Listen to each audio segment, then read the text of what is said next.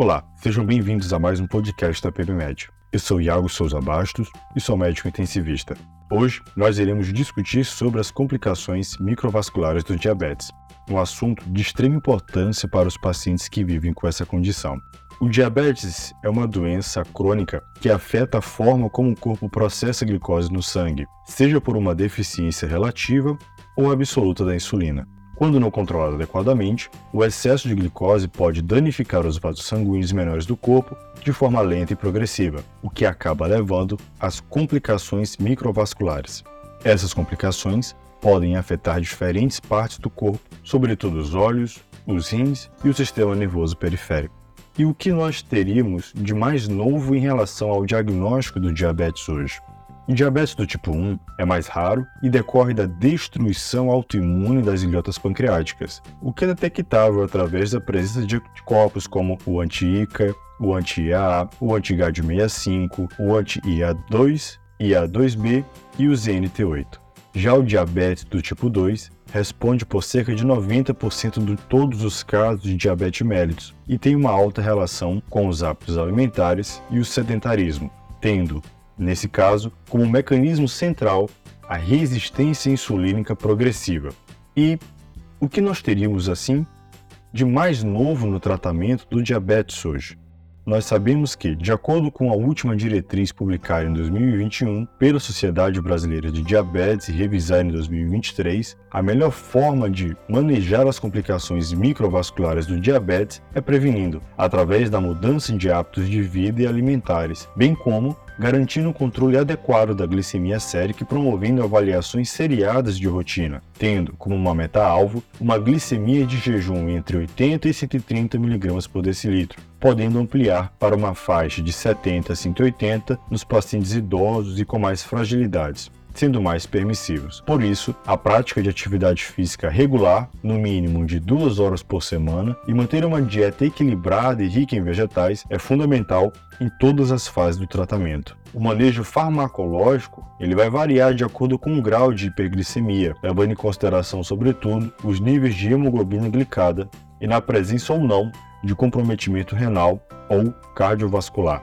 O tratamento envolve o uso de antidiabéticos orais e de sensibilizadores periféricos da insulina, assim como o uso da própria insulina, o que é abordado em outros episódios do podcast. O importante é que a cada três meses de início ou ajuste do tratamento, essas metas sejam revistas e, caso não sejam atingidas, um novo antidiabético oral pode ser acrescentado até três ou esse esquema é substituído por insulinoterapia. Bom, e de que forma o diabetes ele se manifesta na microcirculação? Nos olhos, se manifesta através da retinopatia diabética, sendo uma das principais complicações microvasculares do diabetes e a principal causa de cegueira. Ela ocorre quando os vasos sanguíneos da retina são danificados, podendo levar à perda da visão de forma irreversível se não tratada é essencial que os pacientes diabéticos façam exames oftalmológicos regularmente, pelo menos uma vez ao ano, para detectar precocemente essa complicação.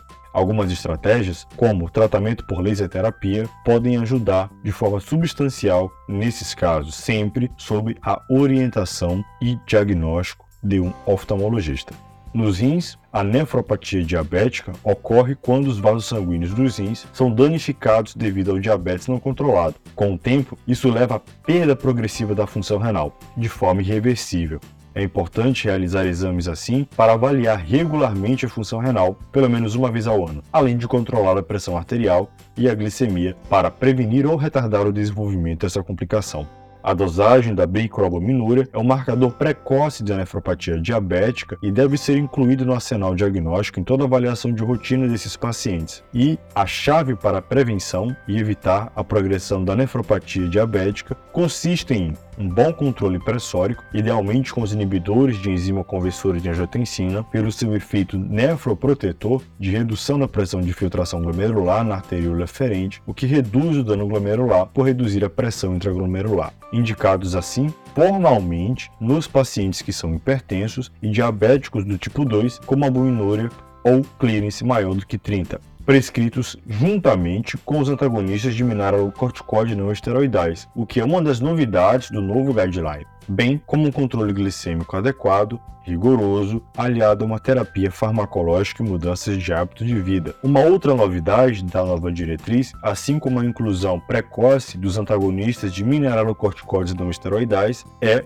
nos pacientes com doença cardiovascular associada ou risco de lesão renal e não gestantes, o início precoce dos inibidores do SGLT2, já no início do tratamento, ou a associação com o inibidor da GLP-1 nesses casos de difícil controle glicêmico. A introdução dos inibidores de SGLT2 no início do tratamento promove um controle glicêmico mais rigoroso, mais adequado, compatível com a estratégia de prevenção do dano microvascular renal, e é uma das grandes novidades do novo guideline. Já no sistema nervoso periférico, a neuropatia periférica diabética é uma condição na qual os vasos de nutrição do sistema nervoso periférico são danificados pelo diabetes, manifestando-se pela polineuropatia diabética, também chamada de polineuropatia em bota e luva, que acomete até 90% dos pacientes diabéticos. Isso pode levar a sintomas como formigamento, dormência e dores nos pés e nas mãos. O diagnóstico da neuropatia diabética é essencialmente clínico e baseia-se na presença de dois ou mais testes ou sinais neurológicos alterados, devendo ser firmado após a exclusão de outras causas, independente dos sintomas, devendo sempre ser pesquisada quando do início do diagnóstico do diabetes e, no mínimo, anualmente. Para uma melhor acurácia diagnóstica, o ideal é que a metodologia a ser usada tenha a capacidade de avaliar tanto as fibras nervosas finas, que são mais precocemente acometidas, como a sensibilidade térmica, dolorosa e sudomotora, bem como as fibras nervosas grossas, através dos reflexos tendíneos, sensibilidade vibratória, tátil e de posição. Algumas escalas para o diagnóstico e estadiamento existem podem ser usadas. O controle rigoroso do nível de glicose no sangue ajuda a prevenir ou retardar o avanço da neuropatia diabética, bem como manter níveis adequados de vitamina B2 e atividade física regular. Algumas estratégias farmacológicas, como o uso de antidepressivos tricíclicos e anticonvulsivantes, podem ajudar no controle de sintomas, uma vez que a neuropatia em si é irreversível. Então, vamos revisar alguns pontos importantes sobre as complicações microvasculares do diabetes. Quais são as complicações microvasculares mais comuns? Bom, a retinopatia diabética, a nefropatia diabética e a neuropatia periférica diabética. Como que a retinopatia pode ser detectada e tratada? Através da fundoscopia e retinoscopia, com orientação do oftalmologista. Qual é a importância de controlar a pressão arterial e a glicemia na prevenção da nefropatia diabética? É fundamental. O controle pressórico adequado, idealmente com inibidores da enzima conversora da angiotensina ou antagonistas da enzima angiotensina, em associação com o controle glicêmico adequado e o uso cada vez mais precoce dos inibidores da SGLT2, em associação com os inibidores da GLP-1 nos casos de difícil controle glicêmico, é fundamental. E qual a frequência de rastreio desses pacientes? No mínimo, uma vez ao ano, os pacientes com diagnóstico de diabetes, além do acompanhamento endocrinológico regular, precisam de avaliação com oftalmologia, nefrologia e neurologia. Nós vimos que as complicações microvasculares do diabetes são sérias e podem afetar significativamente a qualidade de vida dos pacientes. Por isso é fundamental que eles mantenham um bom controle glicêmico, façam exames regulares e sigam as orientações para prevenir ou controlar as complicações. Se você tem diabetes, converse com seu médico sobre as melhores estratégias para cuidar da sua saúde e evitar complicações futuras. O acompanhamento com o seu endocrinologista é fundamental para um segmento de longo prazo. Obrigado pela participação de todos e espero que tenham gostado do podcast de hoje. E não deixem de comentar o que achou do episódio. Isso é importante para a avaliação e melhoria contínua do processo. Meu muito obrigado pela atenção de todos.